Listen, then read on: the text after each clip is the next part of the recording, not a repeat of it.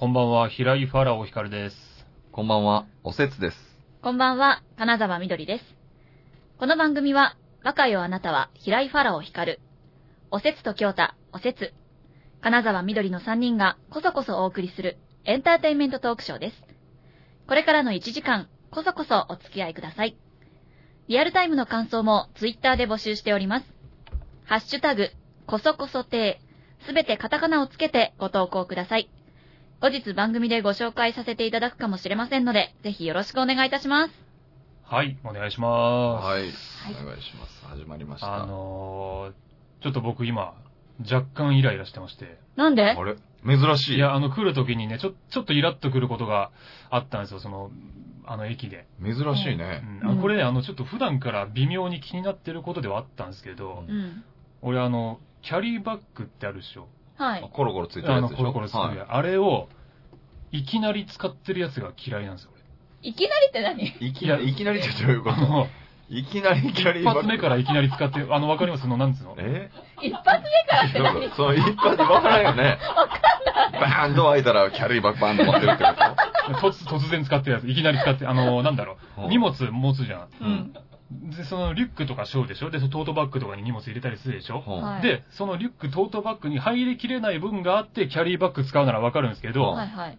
1個目からいきなりキャリーバッグを使ってるやつが、俺許せないんですよ。あ、あそれしか持ってない人のこと？ふ普段使いとしてお前それ、リュックでいいだろっていうような量のやつをキャリーバッグに使ってるやつーが。なんかすごい腹立つんですよ。あ、そしかも結構それもなんか20代の男子とかもう、ううん元気の盛りみたいな男がですよ。うん これがもう女子供とかね、まあ年寄りとかだったらまだまあ力ないからわかりますけう。ど、お前もっと頑張れよぐらいの男が、いきなりキャリーバッグ使ってるのがすごい許せないんですよ、はうん。いきなりキャリーバッグっていうさ俺。い、きなり、いきなり。まあ言わんとしてることはわかりますけどね。わかるでしょ？なんかこれ。で、そもそもだってキャリーバッグってちょっと邪魔じゃん、あれ。引きずってるから。まあねうん傘は取るね、電車の中で。そうそう。だから俺も特にあの背高いから、もう下とかあんま見ずに知らずに蹴飛ばしちゃう時とかも結構あるんですよ。だからもう、そその量は全然、リュックとかで持てるだろうっていうやつは、リュックで持ってほしい。うーうん。ん。え、でもそんなちっちゃいキャリーバッグ持ってる人いあま、す？いるいるいるいる。結構いるよ、これ。そう？うん若いああるあるある。本当に？うんなぬ布みたいなやつでしょ？布みたいな布みたいなやつでしょ？そう、あるあるあるお。前ほん、そん中にそれこそなんかもうな何十キロとかなんか重りとかが入ってるんだったらまだわかるけど、うん多分そんなんじゃないし。本当？もしかしたら、壺とか入ってるかもよ。いや、壺が入ってんだってしょうがないよ。うん壺が入ってんだったらしょうがないけど、まあ、壺だったらより、より大事にしろよとは思うけど、うん多分そんなに重いもの入ってないんですよ。意外とでも多分楽しようっていうだけで、うんいきなりキャリーバッグ使っちゃってるやつがいるんですよ、俺。まあね、キャリーバッグは重さを軽減するために使うもんですからね。そう。まあそうね。うんでもさ、、若いうちはもっと頑張れよって思わねもうななんか年寄りの話みたいになってるえ。いや、なんかいや、だってそ、そうじゃそこそこ若いでしょ、あなたも別に。いや、だから俺はそれはやんないですよ。おじいちゃんと話してるみたいな。パラじいちゃんみたいな。俺はいつもトートバッグで頑張って重い荷物入れてやってますけどう、ん。若いんだからさ、もうちょっとなんかこう、楽しようとしすぎじゃねっていう。ああ、そういうことうね。んえ、。ダメかな楽しようとしちゃう。いや、女性はいいんですよ。なんで？いや、だって力ないじゃん。なるほどねうん。体体力的な問題でね。うん20代の男なんて今が一番全盛期ぐらい体力的にまあ。まあね。だからもっと頑張れよと。それだから階階段使わないで並んでまでエスカレーター乗る若いやつとかも俺嫌いだし。うん。頑張らない人が嫌いなんだね。いや、なんかでもそのぐらいって思っちゃう。そのぐらいなんだよ、今は。今は？今の人はみんな楽したいんですよ。だって楽だもん。いや、それは楽なのはわかるけどさ、そのぐらいのことしよ頑張れよって思わね？全然思いません。まああと、レアケースかもしれないですけど、うん僕ここで一回言いましたっけ？僕あの、大学時代の親友とたまたま会った時にキャリーバッグ引いててって話。うんえ、知らない。で、あの、キャリーバッグ引いてて、で、うんそいつ、もう大学以来やったんですよ。何年ぶりかな ?4 年ぶりとかに会ってう、ん。で、キャリーバッグ引いてたから、で、そいつ旅行好きなやつやったんで、うんどっか海外でも行ってたのかなと思って、うん。で、お久しぶりってなって、うんで、何してんの？旅行？って聞いたら、んいや、あの、栗を運んどるんやって言ったんですよ。え、何それ？何それ？だからそうそう、そう、僕もそうなった。気持ち悪いな何それ？何それ？気持ち悪い気持ち悪いってなった。何何何何何ってなって。いや、だから栗を運んどるんやって言うんですよ。栗を運んどるんやって言ったんですそう、方言でね、なんか。ほんで、いや、なんやねんって言ったらう、ん。あの、駅の中でうん、その甘栗のなんか販売してるやつあるじゃないですか。はいはいはい。よく見かける。それを工場で作ったのをあの、布製のキャリーバッグですよ。ああ。20代男性ですよ、当時。あ嫌いだ。そう。がキャリーバッグに入れてう、んそのうん、車とかで移動するより、そのうん駅の中とかで販売してるからう、ん一番効率いいらしくて、うんで、それで、あいつキャリーバッグで運んでたんです、栗を。全部栗。なんか、栗がパンパンに詰まってんだ。そうなんですよ。トートバッグ入れろよ。だからレアケースある。だから栗運んでるやつかもしれないです。僕もだからそれは、もしかしたらファラオさんがイラついてると中栗でパンパンかもしれない。え、なに俺これからそれいきなりキャリーバッグ使ってるやつ、あれ中身栗かもしんないなって思わなきゃいけない。そうそう。僕もだってその時までだってまさかと思ってたもん、そんな。いや、でもそれ相当レアケースでしょ。だってで、でもなんか見分け方あるみたいで、うんなんか困ったことないの栗運んでってって聞いたんですよ。僕もなんでそんなこと聞いたんかなと思うけどう、。うんんそしたらなんか冬にうん。出来たての栗運んでるとう、。うんんその、熱々やから栗が。うん。あの、すっげえその、キャリーバッグから、うん。あの、湯気出ることあるらしくて、ああ、なるほどね。一回後ろで並んでた人が、煙出てますよって、あの、ちょっとしたぼや騒動になったことがあるって言ってまいや、した。驚くよね。そそんな煙煙っていうか湯気でしたらう。。そうですよ。紛らわしいな、そいつ。そうで2年前にそいつに会ってね、うんちょっと話それますけど、ああ。ほんでまだ栗運んでんのって聞いたら、うんそいつなんて言ったと思います？え？いやいや、もう栗なんか運んでるもんな、つって。うん。あんなのは下っ端のやる仕事や。今工場で栗作っとるって言いましたえ？ね。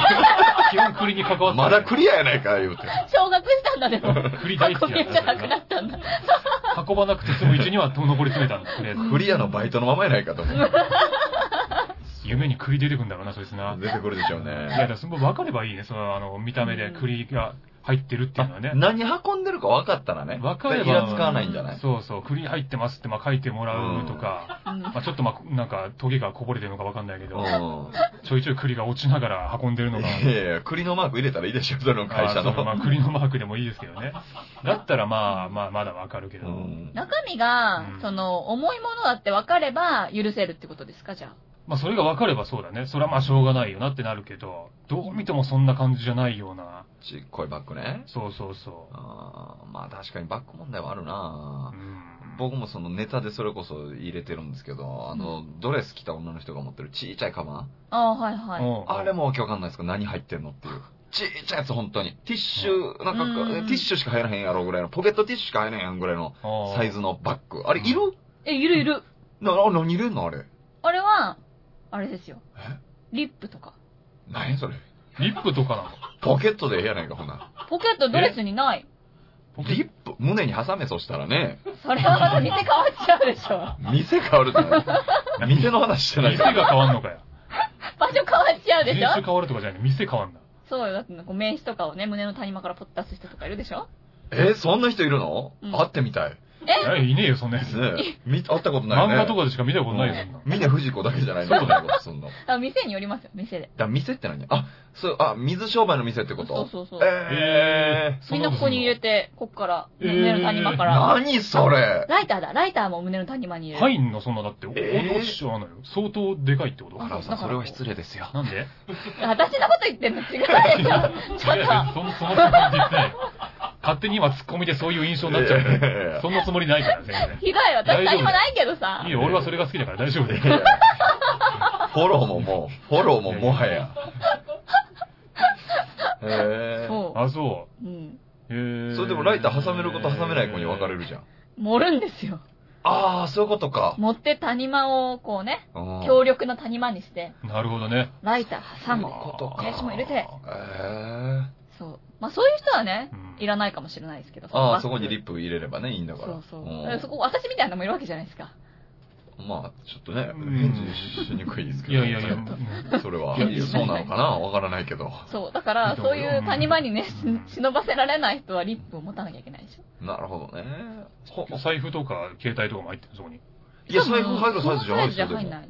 え、そんなちっちゃい？もうこんなんですよ、だって。そんなんあああるか？そんなん。こんなちいちゃい、本当になんか手のひら、手のひらぐらいのサイズのカバンですよ、本当。うんそう、色っていう財布とかはじゃあどこに入れてんの？多分預けてる。預けてるんですよね。預けてんだ。う。うんん。え、ロッカーに？いや、多分、パーティーだったら、受付とかクにロークとかに預けてるんですよ。あーそういうことかんうんへえ。わけわかんないよ、なんか。まあでも別にあれは邪魔にはなんないから別に。バッグ持ってる方が、おしゃれに見えるんですよ。ああ、なんか、ああ、なるほどね。そう。はいそっか、バッグもファッションのね、一部だもんな。そうですよ。で、それがまたブランド物とかだったらもさう、いいよ、そういうの。さらにさなん、でいい切れてるの女に見えるじゃないですか。いや、まあ、なんかわけわかんないなと思ってさ。ななんでそういや、なんでキャリーバッグに怒るのに、そのバッグに怒らないの、いや、邪魔じゃないじゃない。そのちっちゃいから、別に。え、邪魔だよ、あんなの。邪魔じゃ、なんでなんでなんでブラブラブラブラなんかこの視界に入る、あの、で視覚的に邪魔ってことね。別に当たるとかじゃなくて。当たるかもしれないし、そんなの。いいや、キャリーバッグの方がはるかに当たるでしょ、そんなの。や、キャリーバッグもだけどそういうことじゃん、別に。いや、逆逆に俺の立場からすると、なんでそれに怒ってキャリーバッグに怒んないのっていう。いやいや、なんか、キャリーバッグの中身わかんないけど、中身入ってないじゃん、明らかにだってあれ。いや、入ってるって、なんかな謎のやつが入ってるって言ってるリップ、リップ。だからそんなもう、カバンで持ち歩く必要ないようなもんでしょ。それを入れる。だってカバンも多いし、そもそも。そんなこと言い出したら、女の人の。カバン？カバン。まだキャリーバッグ1個のやつの方が好感持ってるよ。え、そう？むっちゃカバン持ってない、女の人って。でもわかる。リュックそうでしょ？背負って、なんか片手に、こう、何？そうトートバッグみたいなの持ったりそれとか。が入りきれないからじゃないの？違うねん。大い。きいカバンも持ってんねん。大きいカバンも持ってて、どんどんどんどんなんか本当にマトリョーシカみたいにいろんなカバン持ってるの、女の人って。そうですね、いろいろ出てくるかで、も。すぐカバン欲しがる。破るやん、カバン。あんなに欲しがるカバン。だからファッションなの。ほら、なんやこれ。おお洋服に合わせて変えたいの。ええよ、そんな。別に俺はそれはいいと思うけど。えあれ俺別にそれはいいと思うけど。なんで裏切るんすか？いや、別に裏切ってないよ。カバンムカつく派でしょ？カバンがムカついてんじゃないの邪魔なのがムカつくの、俺は。邪魔なのと、楽してる若い男がムカつくんだよ。あ、そうなの？そう、ファッションは別にいいじゃん。別に邪魔になってでないもそいつもファッションで持ってるかもよ、じゃあ。あ、ありえるありえる。え、そんなことないでしょ。いやわキャリーバッグおしゃれなんてことないでしょだってあんま。え、でもおしゃれなのある。うんほんと今可愛いのいっぱいあるし。ほら。いや、それ女性だからじゃんじょ男性の可愛いのないでしょ、今。いや、ありますよ。かかっこいいやつとかもありますし。るんだって。その人のコンセプトがあるかも。旅人に見られたい俺っていうのがあるかもしれない。うん嘘、うんある？そんなの。いや、あるあるある。いやでもそれは俺、それは確かに腹立つよ、俺は。若い男だったらね、楽してる上にそう見られようとして楽してんだっていうのもまたの、いや、だから、ほら一緒やないかい。乗っかってくるの。いや、情報として。偏見だよね、完全に。何あの、いや、そう、そうでしょ、そういうことでしょまあうね。ん。いや、それは確かに腹立つよ。人の、うん人の邪魔になってまでもお前はかっこよく見せたいんかっていうのはあるじゃない。そんなに邪魔かな？あれ邪魔だよ。持ち方の問題じゃないの？そしたら。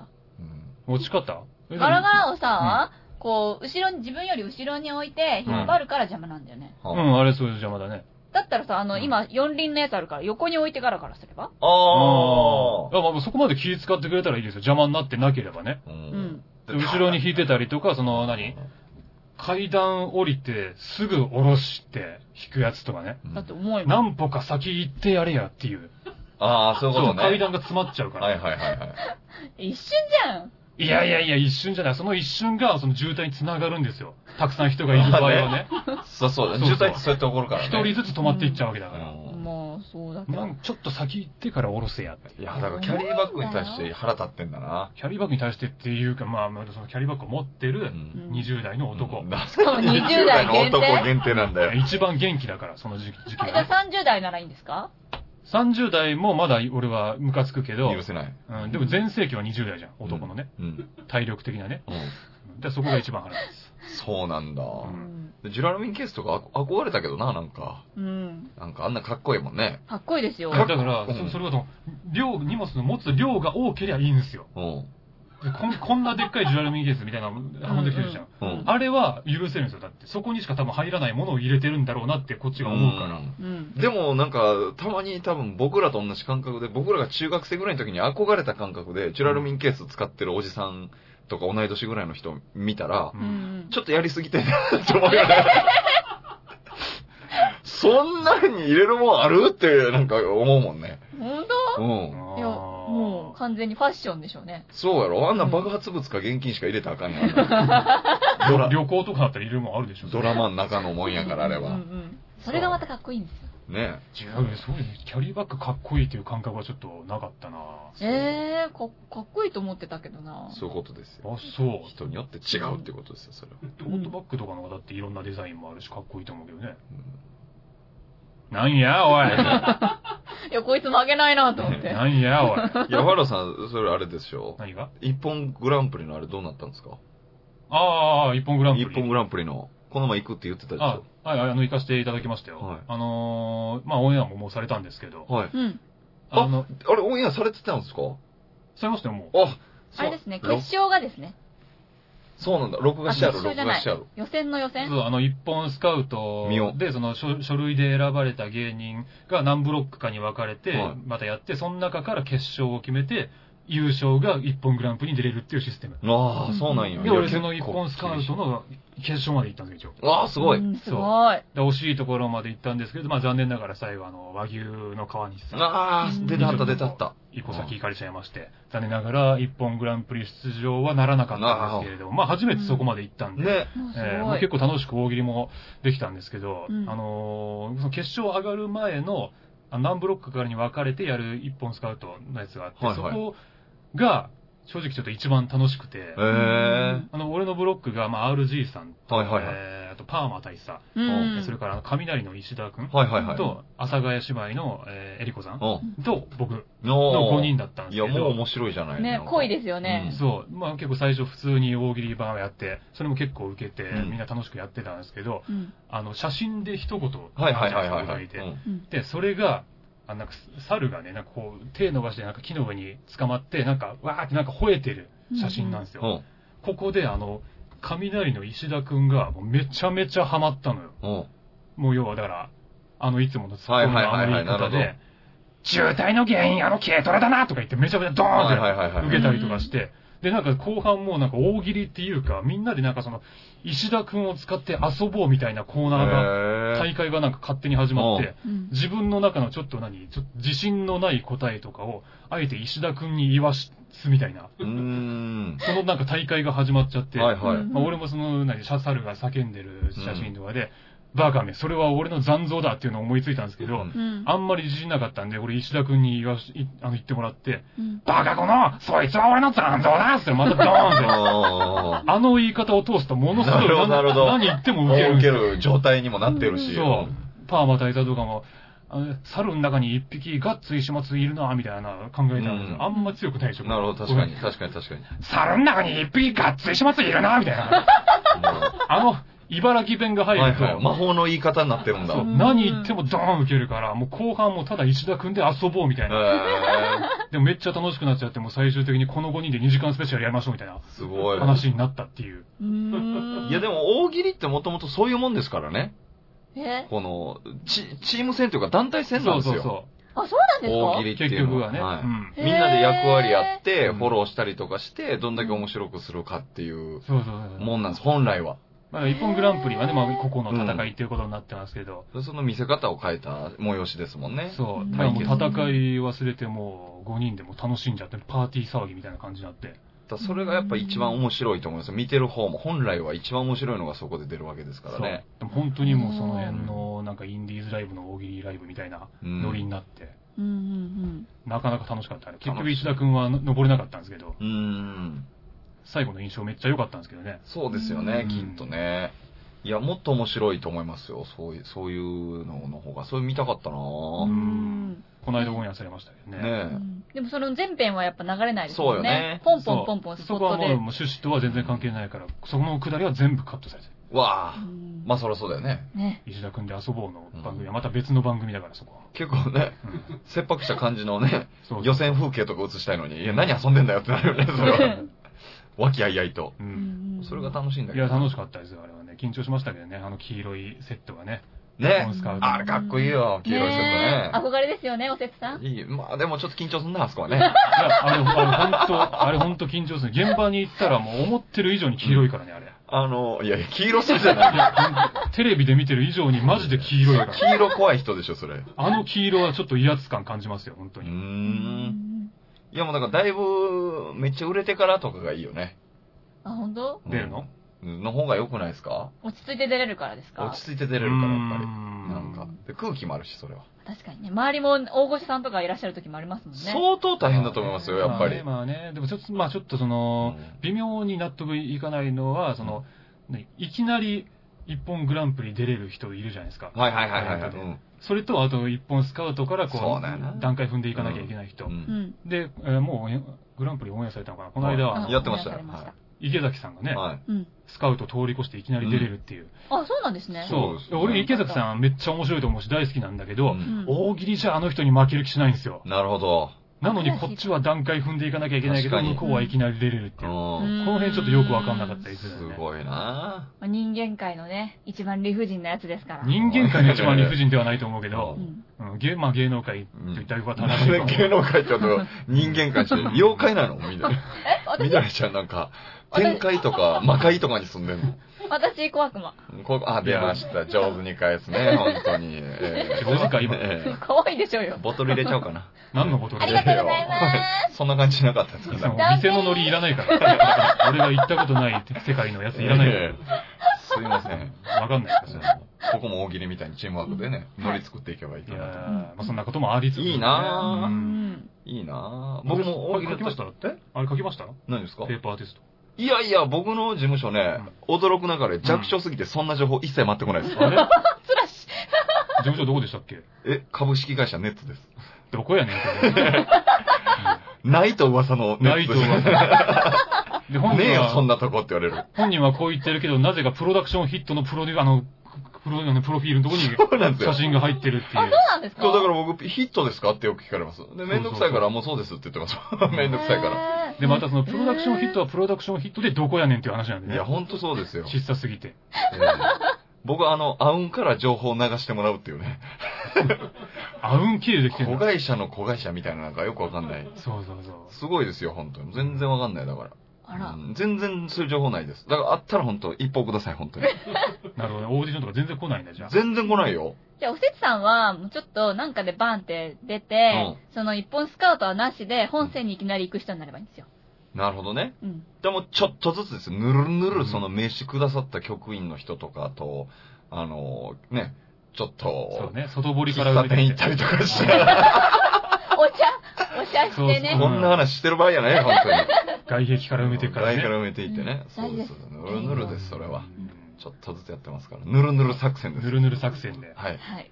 ぬるぬるが一番気持ちいいわけですから。はい。そうですね。はい。うんというわけでいつになることやらって話ですけど。はいうんまあまあ、ぼちぼちやっていきます。はい、さあ、ではちょっとここで音楽を。ここで音楽の時間がね、はいやってまいりました。毎回恒例のね。はい。えー、じゃあ今回はですね、アイアンメイデン。おー。アイアンメイデンです。知ってるの？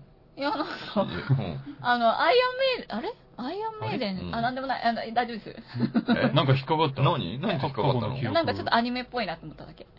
アイアンメイデン？そんなんある？あったような気がするな、と思ったあ、そうなんだ。ああ、そう。絶対違うよね。アニメソングここで紹介したことないもんね、ファラオさんが。残念ながらアニメソングではないですね。ゴリッゴリのヘビーメタルです、本当に。あ、そうなそうの？はい。あのー、まあ、ジューダス・プリーストと肩を並べる、並べるヘビーメタル界の二大巨頭と言われているバンドなんですけど。えー、まあ、あの、おせつさんには申し訳ないですけど、1980年デビューの結構なおっさんで、えー残念ながら若い女の子ではないんです。そうなんですね。えー、まあ、名前もね、アイアンメイデンだからちょっと女の子っぽいですけど、うん、確かわいいかわいい。ねうんそうゴリッゴリのおっさんなんですけれどえーもう本当にパッと聞いてすぐこれはアイアンメイデンだなってわかるぐらいの特徴的なうん。サウンドを持ってて、うん。えーリーダーがスティーブ・ハリスっていう人で、まあベリ、ベーシストなんですけど、まあ、この人のベースがまたもうギターみたいな音で、ベースのくせにすごい主張が激しいっていうのもまた一つ特徴になってて、うん。えーでも何よりね、やっぱボーカルのブルース・ディッキンソンっていう人が、やっぱヘビーメタル界最強のボーカリストとして知られてま知られてまして、うん。もう声域といい、声量といい、でも60歳近いんですけど、もうスタミナももう尋常じゃなくてスーパーマンみたいなボーカリストなんですよ。うんで、この人が90年代に一時期ちょっとアイアンメイデンを抜けてた時期があって、別のボーカルが入ってアイアンメイデン活動してたんですけど、ちょっとやっぱファンの人からするとなんか違うなっていう感じだったんですよ。で、2000年になってブルース・ディッキンソン、アイアンメイデンにしば,、えーしばらくぶりに復帰して、で、ブレイブ・ニュー・ワールドっていうアルバムを出すんですけど、これがすごい名作でファンの人たちからも大喝采、大歓迎を受けるわけです。これぞアイアンメイデンだと。ということで今回そのブレイブニューワールドから、えー一曲聴いていただきたいと思います。えースピード感のある中にもちょっと大敗的なムードの漂う、えー名曲となっております。それでは聴いてください。アイアンメイデンでザ・ウィッカーマン。カサカサてはい、というわけでアイアンメイデンでザ・ウィッカーマンを聴いていただきました。はい。かっこよかった。かっこいいね。うん。かっこいいね。これは本当にね。おせつさんどうすか？いやかっ、こいいね、これは本当に。いや、もう押し付けてるやかっこいい。ん。押し付けてるやん。なんてかっこいいんだろう。いや、もう押し付けてるじゃないってですか。顔してるわ、本当に。いやいや、もう押し付けてるじゃないですか。え押し付けてないですよ、別に。感想を。いや、全然押し付けてないでしいやいやいや、押し付けてたね、今。ょ。そうですね。いや、かっこいいでしょ？いや、かっこよかったねいや。かっこいいうんかっこいいよねおせつさんねいや、押し付けてくるやん。両サイドから押し付けてくるやかっこいい。ん。めっちゃ押し付けてくるやん。あ、もうすごい、もう目がキラキラしてるもん、いやいやいや、おせつさん。フ本当に。ァンになっちゃったんじゃないの？いやいや、まあ、そうですねうん。押しうんいや、変な感じになるよ。実際かっこいいと思ってても変な感じになるよ。この感じで僕はかっこいいですねって言っても。あ、そうですか。結あ果。ごめんなさい、ちょっと押し売り商法みたいやいやいや。いや、なかなかね、うんあれですね、本当に激しい感じの。ね、まあねメタルって感じ。ヘビーメタルなんでね。うんねいや、もうこれはもう、アイアンメイデンはもう、超有名ですから。うんこれまたやっぱ知らないとおかしいぐらいのバンドですよ。意味が分かればまた面白いんだろうなと思うんですけどね。歌詞の意味？うん、何歌ってるのかが。あねあ、俺は俺はあんま歌詞見ないからな。歌詞好きだから、やっぱ歌詞大事だから。音で聞いちゃうからうな。ん、だって、ただでさえ英語でしょ？ただでさえ英語ですよ。そこに、って言ってるから、もう余計何言ってるか分かんないんですよ。なんて言ってないよ、別に。犬じゃん。いやそうそういうイメージなんだけど。あちゃんと歌ってるよ。本当ですか？ちゃんと歌ってますよ。ちゃんと歌ってるんですか？なんか分かんないけど。近所の犬みたいな感じで。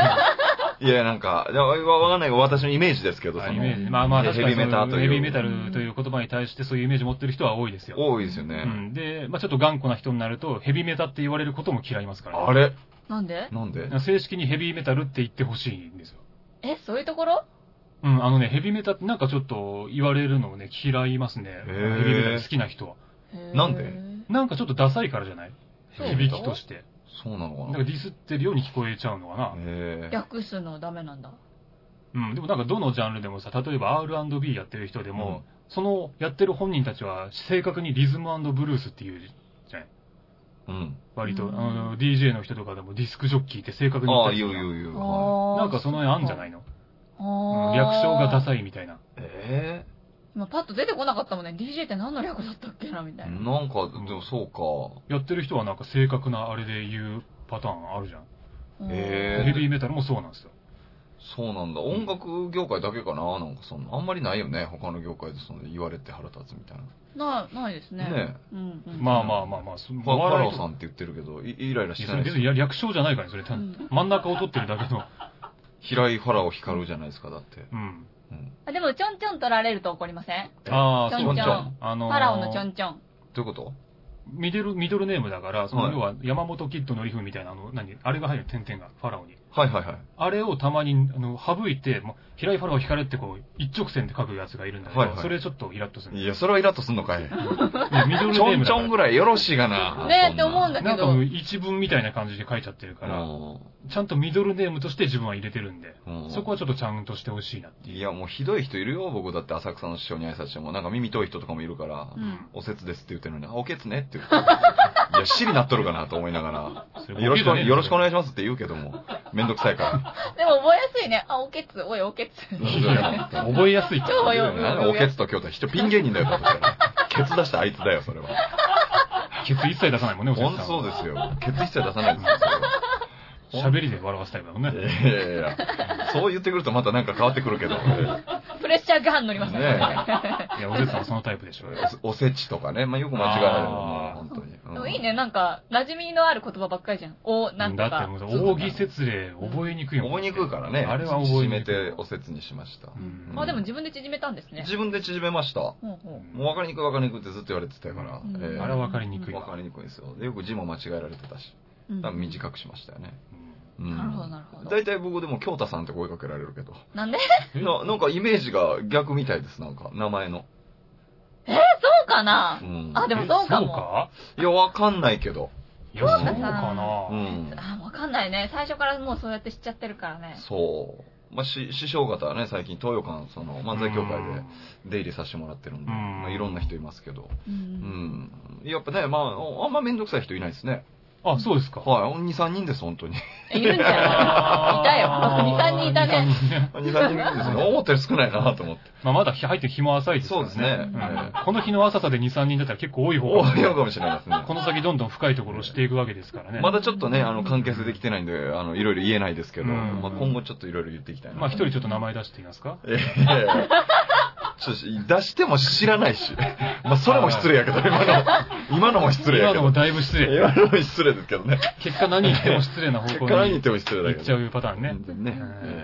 うんええで、今後を楽しみに。もうね。そうですねうんそうですね。じゃあちょっとここでね、企画の方行きますか。はい。はい。えーまあちょっと前回もやったんですけど、はいえーまあちょっとなんか世の中に対する納得いかないことみたいのを出していただいて、どんだけ賛同を得られるかみたいなね。うん。うんえー前回はおせつさんが出していただいて、そうですよ。うんえー今回はじゃあどうします？誰が行きますか？私が行きましょ相変わらずのね、不満だらけの男。やっぱりもう本当こだわりと言ったらおせつさんみたいう。な。いやいや、そう、そういうわけじゃないんですけど、うんこれを聞いてね、やっぱあの、うんこれです、あの、こう、大盛りの、うん。うんそのグラム数とか、はあ、はあはあ、あとあの、服屋の SML とか、ああ、はいあとはい。カレー屋のあの辛さとか、ううんん。ともろもろ、うん。その統一性ということですよ。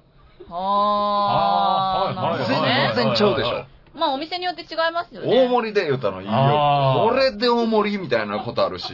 うーん、まあまあまあで、ね。それ想定してるから、もうじゃあもう大盛りにしとこう、そんな食べられへんけど、と思って、大盛りで言って、いや、こんな大盛りみたいなこともあるし。うーん。服、服はわかる。そうでし服はょわかるわ。その、同じ L とかでも店によっても違うし、メーカーによっても違うし。そうでしょ、うんこちらのメーカーの L ちょっと小さくなってますんで、ほな L ちゃうやないかっていう。なるほどね。まあまあねまあなんか、まあ言おうとしてることはめっちゃわかりますよ。そうでしょめっちゃ共感できるけど、うん。でも、それさ、全部統一しちゃったらさ、そのお店の良さとかさ、そのブランドのさ、良さみたいなのがさ、なくなっちゃう感じしません？どういうこと？いや、こ例えば、どういうこと？のトーンがすげえ怖い。ねどういうことかな？思って。いや飲食店だと一番わかりやすいと思うんですけど、うんやっぱこう大衆、大衆食堂うんとかは、なんかやっぱご飯が多いイメージがある。なるほど。うん。で、やっぱりこう、デパートとかに入ってるね、うんお上品な飲食店は、うんまあご飯少ないイメージがありはますよ。はははでもそれ分かって入ってるじゃないですか。うん大体のイメージあで。で、その量で、そのご飯を楽しみたいから行くわけじゃないですか。うん。だから別に統一する必要ないですよね。じゃあもうグラム数で書くとかさ。ご飯の量、うん。なんか変じゃない？チープじゃない？なんか、でもそのどっかの、何、ちょっとした個人店に定食や個人店とかに入った時にさ、うん大盛りですって言われて予想以上の量が出てきた時のなんか嬉しさみたいなの、なんかないああ、だからでも、うんここをなこんなに出してくれんだみたいなこれんだってい。うそのお得感みたいな。でも逆の人もいるわけじゃん。その、うん。なんか、いや、こんなにはいらんかったのに、みたいな人もいるから。うまあね。ん。だから下調べしないのが悪いよね。だからさ、でもさ、下調べとか無理じゃないそんな、こんな無数にあんの。下調べの段階で違うの出てくるし、そもそも。今日は下調べやから、大盛り少なくてもええかとはならないし。いや、違う、い行くまでにネットとかで調べていくんですよ。いや、書いてないよ、そんな。大盛りって書いてますが、ご飯の量少ないですとか書いてない。いや、でも大体写真とかでさう、んわかるじゃないですか、そのお店の雰囲気とかし。かもさ、その、おしゃれなレストランでさ、大盛りでって言わへんやん。言わないでしょ？もう、大盛りでって言ってる人おらんやん。ほら。そうでしょ？言わないんですよいや、だからそこはもう規定の量が決まってるんですよ、きっと。だから大盛りとか、その、並盛りとか書いてあるところに関しては、本当にもうグラム数を規定すべきなんですよ、それは。まあまあね、わかまあわかりやすい。カレーもそうやでだってこれ中辛って書いてあって、うん全然辛なかったりとか、甘口やないかいっていうのもあったりとかさ、そしたら自分で辛いの足しちゃえばいいじゃん。だー時間あるじゃん。ダメなの？そそれはだってそこを信じて買ってるわけだから。そしたらもう中辛の意味ないわけやん、それは。でもそれはそこの店の中辛よ。それを受け止めた上で美味しくいただかないと。うんいや、だなんかなんかでもな何事もそうだけどさ、う結構、結局その、自分の超え予想を超えた当たり外れがあるから面白いみたいなとこあるじゃないの。なんかいいことなん言ったよ。か言うこと言ってる。達観した感じで。結局。いや、いや、なんか年取ったサーファーみたいな トーンで言われたけど。いや、結局そういうことだよ。何でもそうですよ。そう思えたらええけど、千人やないから。いや、そう思いましょうよ、だから。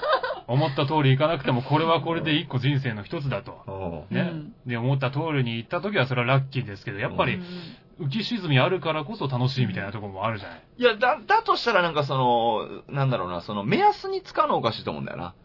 その何、が？単位みたいなもんでしょ、だって。並盛りとか、大盛りとか、まあね小盛りとかって要は。うんうん、単位。た単位うんに近いもんだと思うんだよな。まあ単位ではあると思うんですけど、やっぱそのお店の雰囲気とかを見た上での大盛り、小盛り、中盛りでそれがだからそういうのをあんまりなんか怖いんだったらもう本当に行きつけの店だけ行きゃいいよ。いやー、だから、そう。牛丼屋とかでも、まあ大体もうその大盛り小盛り、あの、並盛りのもううん。基準が分かってるところに行きゃいいね。そう、だからそうなっちゃうとさ、うんやっぱりね、そう悲しいじゃん。何悲しいじゃん。まあね、遊べなくなっちゃいまうん、すけど。狭い世界で生きていくっていう。ちなみに、ファラオさんは、その、来たものが予想以下だった場合、受け止められるタイプなんですか？そうよ。予想以下だった場合？んそう、例えば、うん少なかったりとかねうんう。ん。まあ俺は別にそんなあんま気にしないかな。うんかっこいい感じじゃん。うん嘘ついてますよ。え？嘘ついてますよ。どちょっと詳しく聞かせて。何何何がいや、なんかう、んよくファミレスに一緒に行くんですよ。うん。で、その時に、すっごいこう、料理がと届いた時にうん、すっごい小声で、うんこれね、写真と違うよね。言うとるやないか。何が出てきた方が楽しくない？じゃん。結構言うよ。違う違う。結構言う。結構言う。おっと、ちょっと話変わってきた。違う違う違う違う。それはちょっと違う。聞いてくれ、それは。な違うじゃん。それは、だからそんなに、メニューとしてこっちは写真を見てるわけじゃん。うんで、大体もうこっちはもう大体このぐらいの量だろうなって、なんか植え付けられてるわけですよ。それによって出てきた現物があんまりにも違いすぎると、その、うん落差がひどいからうん、自分の中の。うんでもその落差が、いや、おえ？あれ？おあれ？面白いんじゃないんですか？それが楽しいんじゃないんですか？いや、違う違う、その、あまりにもこう、先入観をこびりつけられちゃうと、そこでなんかこう、あんまりにも差つけられちゃうとさ、大体の予想からの裏切りって、あの、その許容範囲ってあるじゃん、そこは。そう、だから、大盛りに関してもそうですね。ここと比べてっていう、そう許容範囲があるから、自分の中での。そうなのよ。同じことよ、だから。そうあんまりにも違いすぎたらね、まあ、しょう、しょうがないかなとは。だから、そうよ。だから、規定してくれってことよ。俺らだってもう写真を見てるわけだから、自分の中にも大体このぐらいの量だろうなけど、ガンと首に、何、押し付けられてるに近いぐらいの感じの情報をね、うんそれを裏切られるわけだから。いやでも結構裏切られる回数多いんですよ。ほら、ほら、気にしてるじゃ結構言ってる。もうさっきの取り消してください。それが楽しいんじゃん、みたいなやつ。あれもなんか、うんいや、ちょっと名言言ったけど、ね、名言言った大嘘だなと思って。よく垂れ込んでくれたよ、本当に。逮捕ですよ、こんなものはもう。いや、そ、そんなことない、そんなことない。いや、だから、たと、例えば、例えば、うんまあ、なんだ、誰でも、今、もう、もうテレビでね、ガンガン売れてる芸人さんの、あの、単独ライブがあると。はいはいで、もう、絶対面白いと、その人は。もう、うんテレビで見てても絶対面白いし、ネタも今まで見たやつ全然面白いと。うん言って、もう、1万円ぐらい払って見に行って、ゲロみたいにつまんなかったら、うんそれはさすがにイラっとくるでしょ。うん。でもそれだから落差がひどすぎるからです。元の先入観とう。ん。これもだから同じことじゃない？いや、でも、だから大盛りの関してもそうだって。僕の中での大盛りのイメージがあるから、それと出てきたものの落差があるから。そうそうそうですね、世間的なあれとちょっとズレがあると思うな、おせつさん。いや、そんなことないそんなよ。ことないと思う。そんなことないよ。なんでそんな巨人族に育てられたわけじゃないんだから。ファラオさんの基準がね、その予想をいつの間にか俺が追い詰められてる感じにな ってんの不思議なこと言うからね不。思議不思議なことは言ってないよ。まあでもそうだよね。ファストフードとかでも見本と全然違うっていうのはもう学んでるもんね、こっちも。そうですね、あの高さはありえないですからね。絶対ある。程度ね。ある程度ね。シャキシャキのレタスみたいな。ある程度、まあそれはそうある程度はあるし、うん。まあ俺もそうやって言ってんのはある程度ギャグみたいなところありますから。うん。どっちが？え？どっちが？いやだから言うことでね、うん。だからそあまりにも落差がありすぎると、うん。それはもう、あの、お笑い、お笑い的に言っちゃえばちょっとボケじゃん。ああ。ツッコミ入れてあげないとボケが宙ぶらりんのまま終わっちゃうから。そっちがギャグってことね。だから本当は心の中ではこんなのも楽しいじゃんってそうそう思ってるそう。そうそうそう。あ、じゃあ本当は受け止めてるんですか？本当は受け止めてるけど、ツッコミ入れてあげないと、そこの、その場がね、終わんそないから。れずるくない？なんか自分だけどでかい男みたいなね。いや感いやいやじに思われようとしてるモテようとし始めた。モテようとして、モテようとして。そんなことはない。お笑い芸人的な目線で見るとそういうことになっちゃうわけですよ。おかしな話だよ、それも。本当ですね音楽ちょっとかっこよくつけようとしてね。ね、ずるいですね。うん。そんなことないよ。まあこれはもう本当にリスナーの皆さんの判断に任せますよ。どっちがその本当なのかは。ファラオさんの本心なのかは。そうですね。でもいやいや今までの話聞けばわかりますよいね。や、分かってくれると思いますよ、一リスナーの皆いさんは。や、でもだって突っ込むんやったら、いやいや、これ見本と全然違うがな、とかじゃないんですか？そうだよいや違う違う。声をね、大にしてね。ちょっと少ないね。違 う違う違う。それはだから、店の人に聞こえちゃうとマジに聞こえちゃうじゃん、店の人にはね。え、でもそれツッコミにならないですよ。ねうん何？がいや、だからこの二人の間っていうのうん誰かと言ったら、その二人の間の、中の空間でのお笑いですから。で、でも緑ちゃんはそれツッコミと認識してないわけだから。うん。そうちゃんとツッコミみたいな感じで、いやいや、これ小さいかな、なあとかじゃないじゃないですか。これ、ちょっと少ないよね。だと、いや、私にしか聞こえない。ね、これはもうそうですよ、原田さん。そこはもう俺のちょっとあの、芸人のツッコミとしては未熟な部分。そんなとこ、そいやそこはすいません、あの、技術的な部分なんで、そっちに誇り持ってくれ、どっちかって言ったら。芸人として。そこは今後あの、頑張りますね。あの、頑張って、あの、ちゃんとお笑いとお笑いと届けられるように頑張りますよ。そっちしてんのかい。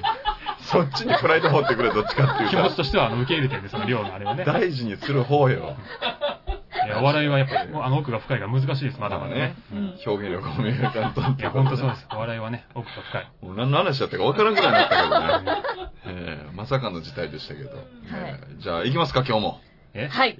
セクシー川柳のコーナー。およしありがとうございます。さ今回もあるのね。あれはよセクシー川柳のコーナーありますよかったですよ、本当に。えー今日のテーマが、家電です。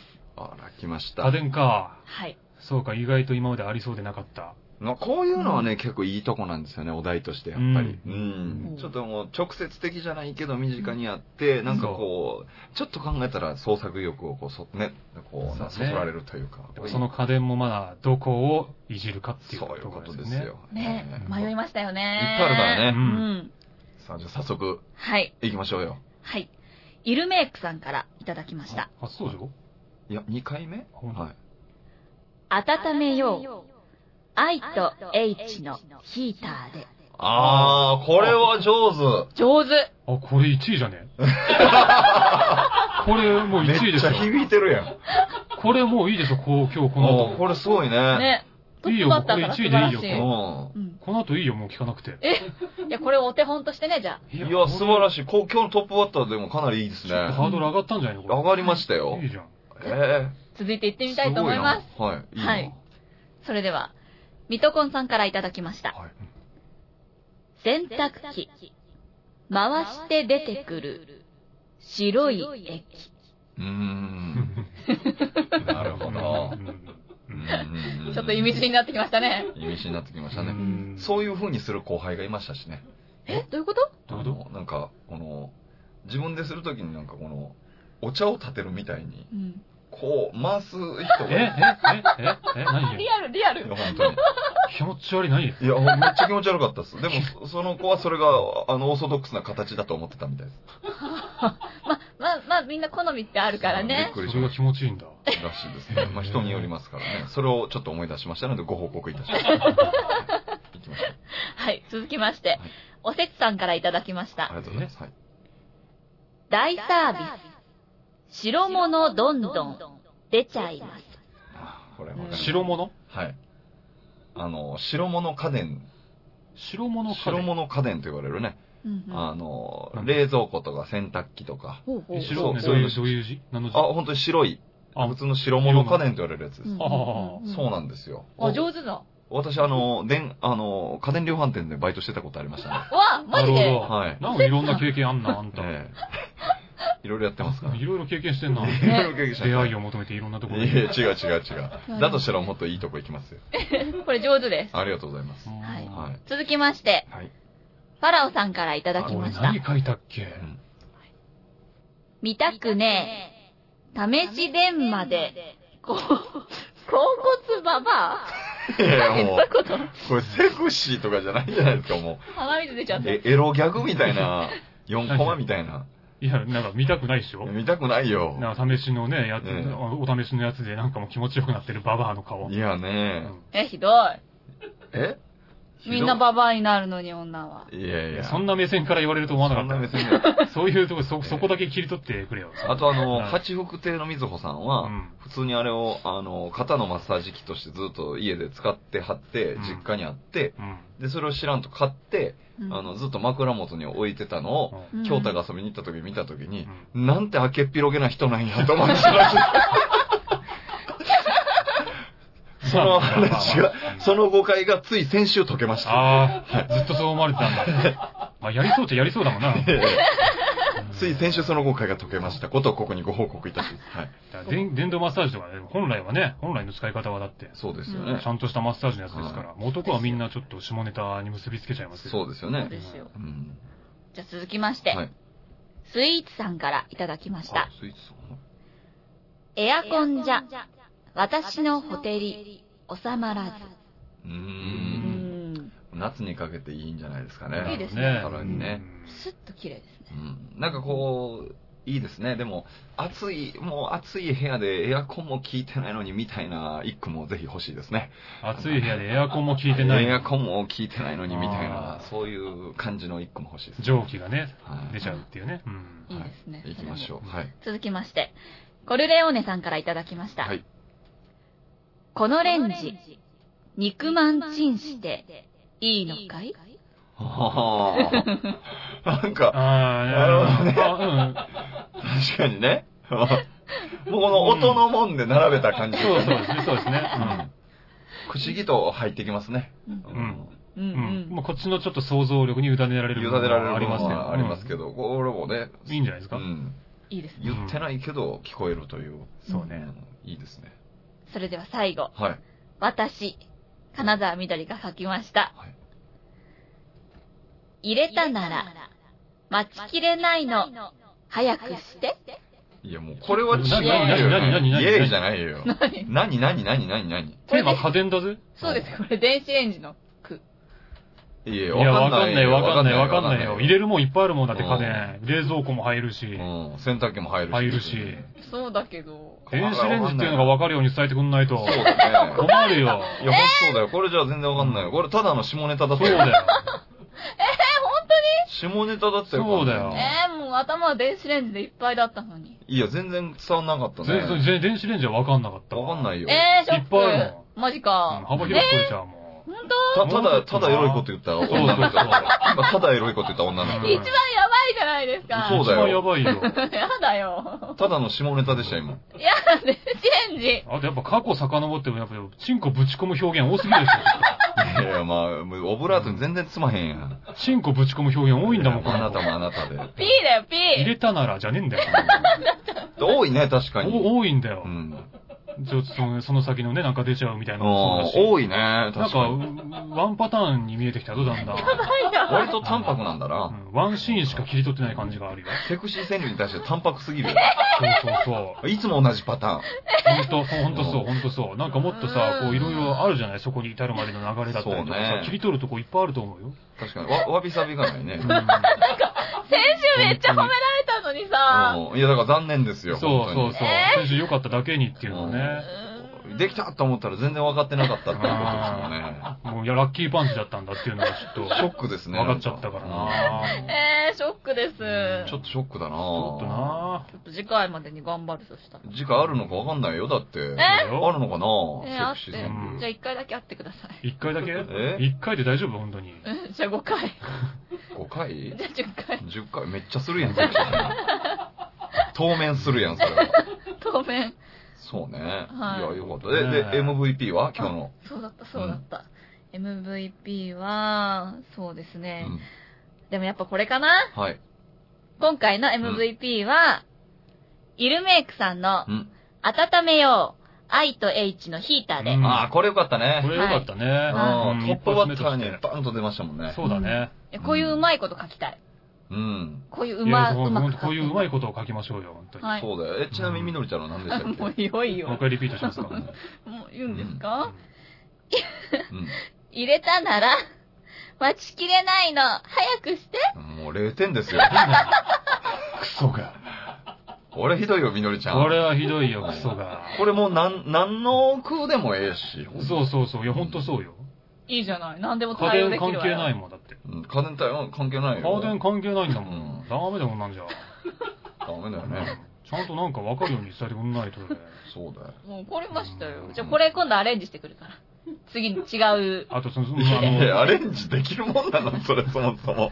それ、それをアレンジしない。あ新たに一から考えてそうだよ。アレンジするからみんな同じようになるんだよ。なんでそこから、そこを基準に変えてくるの？えなん今までの1個作って全部アレンジしてんじゃない？もしかして。してないしてない。うんいっぱい妄想して。これこれいつかちょっと特番みたいなのでやろうよ。特番じゃないけどさ。特番？そう、みどりちゃんが読んできた空とか全部まとめて。朝霞市の駅とかになんか張り出そうとか。だよやばいやつじゃん。やだやだ。やばいや1つだもん回目からのやね。つ全部。全部。あれだし。嫌です。やばいやつはもう、ファラオさんで十分いやいやいやいや、みどりちゃんの写真も貼り出して、うん嫌だよ。私のだよ、みたいな感じで。嫌だよ。ピースして。全然ピースじゃね じゃあここで、なんか今日もう一曲、みどりちゃんが紹介、お曲をしてくれるということらしくて。いいじゃなですか。ないんですよ。はいおすすめの。はい。まあ、っていうか私の一番好きな曲なんですけど、お一番好きっていうか、あの、私、生き物係さん好きってめっちゃ言ってたと思うんめっですけど、ちゃ言ってましたよ。はい。あの、最近ランニングしてて、うん。ランニングするとき必ず聴くリストに入ってる歌。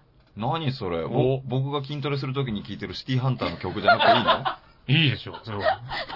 じゃあそれ今度ね、先に生き物係の方がいいでしょ、その。本当そうですごいね、いい曲。歌詞も素敵。へー PV も素敵。へーはい。それでは皆さん聴いてください。はい。生き物係さんで、笑顔。カサカサてお知らせしてくださいよ。お知らせをじゃあ、お願いします。はい。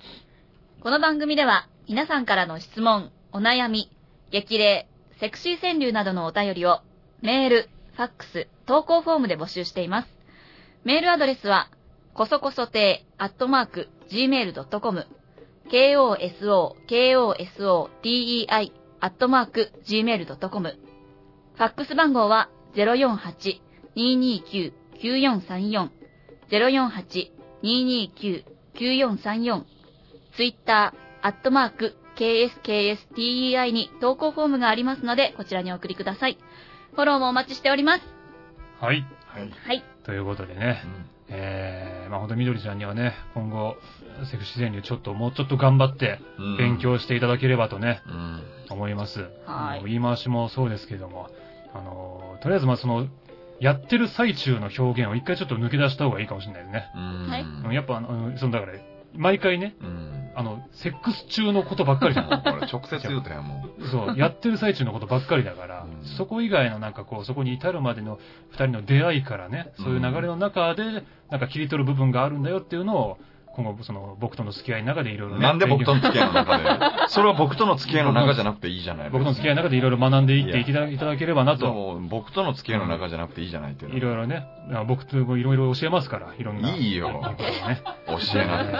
そんな経験なかったって言ってたじゃ何がん。言ってたじゃん。そ何がそんな経験なかったの何そんがな経験なかったって言ってたじゃん。な 何が？何かじゃ何ない。が？何が？触れながら何かじゃないよ。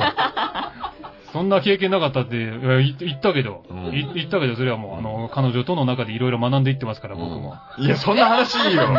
そんな話聞きたくないよ、最後の最後に。お互いいろんなね、やめてくれよ。あ雑音混ぜんじゃねえあ 聞きたくないもの、別に。あ、そう。じゃあ終わった後ね、また改めて。いや、いいよ。なんで僕だけ放送終わったのに聞かされるんだよ。以上、こそこそ亭でした。また次回お会いしましょう。おやすみなさいおや。すみなさい。おやすみなさい。